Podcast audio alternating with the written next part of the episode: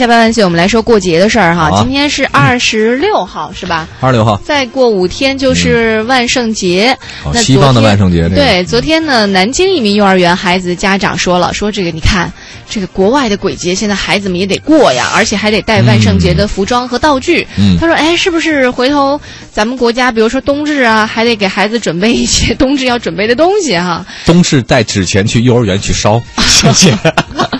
而且据说现在清明节让孩子饿一天，寒食节哈，你看像这个幼儿园家长说，这个现在幼儿园都已经要求孩子过万圣节的时候要带道具，而且这这就是作业，你没带你就相当于没完成作业。嗯嗯嗯，所以家长表示不太理解。对。另外呢，家长也很纠结，这个万圣节呢，就是西方的鬼节啊，他那个戴什么骷髅头套啊，或者戴什么奇奇怪怪巴巴那些东西啊，嗯，这个挺恐怖的。这个自己也没没过过这节，也不知道怎么过。嗯现在很可怕的是什么呢？就是幼儿园基本逢节必过，国家的法定假日、传统端午、中秋、重阳，外国的感恩、圣诞、万圣一个不落。嗯而且关键是什么？这孩子其实他不太懂到底这节什么意思。对，操操心的全是这个家长。家长，嗯哎，有你知道原来那个我给你讲过那个事儿吗？就是一个幼儿园啊，还小学啊，呃，大概是要让孩子拍一个什么视频，嗯结果呢，这个孩子们就纷纷的拍啊。老师看到之后吧，呃，我看到一些视频，绝对是央视大片的感觉，啊，真的，好几个机位啊，移动的哦，机就。家长动用自己的资源帮。对，你说这种作业根本是小孩不可能自己独立完成，你怎么嗯培养他的能力啊？所谓的素质教育，其实就是给家长增加了很多负担。主要是对家长进行素质教育。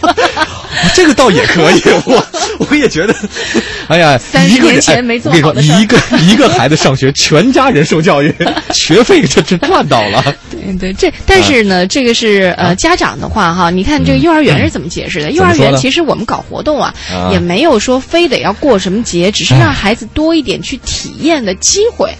因为它是呃学龄前的一个对孩子的认知和体验的一个感受嘛，嗯。他通过模仿一些现成的节日习俗，呃，做一些主题活动，嗯。让小孩子去参与不同特色的民俗习惯和文化。嗯其实我个人觉得，真的，如果你真的想让孩子去体验，所有的作业都应该是孩子去完成，而不是布置一些家长啊对布置一些孩子可以做到的的事情，嗯对吧？对，下一个呢事儿呢，我们再哎这样，万圣节这个到底是不是鬼节这事儿呢？我们也简单说一句吧。嗯这个我们特地查到了，这个确实是西方的传统节日啊。嗯一年当中啊最闹鬼的这一天，万圣节的流传版本特别的多。呃，流传的最广的一个版本是公元前五百年，居住在爱尔兰、苏格兰等地的凯尔特人认为十月三十一号是夏天正式结束的日子，新年的开始，严酷冬季的来临一天。他们相信这一天的亡魂呢会再回到故居啊，会在活人身上寻找生灵，借此再生。所以呢，这个人死后获得再生的唯一希望。